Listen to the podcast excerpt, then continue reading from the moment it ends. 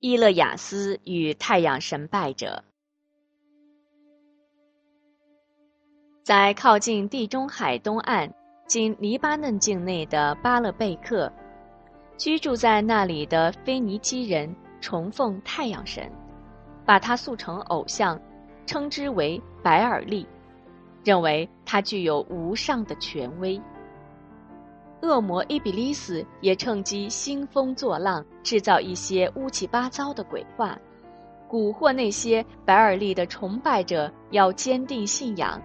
其罪恶目的就是把他们诱入更加迷雾的深渊。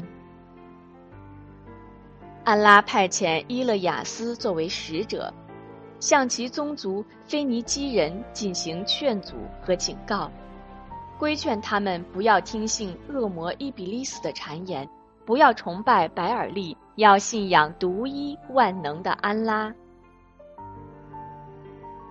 伊勒雅斯平心静气地对族人说：“难道你们不敬畏安拉吗？难道你们祈祷白尔利，而舍弃最优越的创造者安拉，你们的主，你们祖先的主吗？”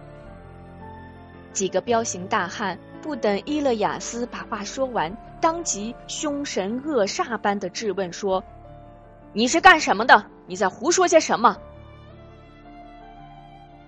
我是安拉派来的使者，我的使命是把你们从迷途引上正道。”伊勒雅斯斩钉截铁的说：“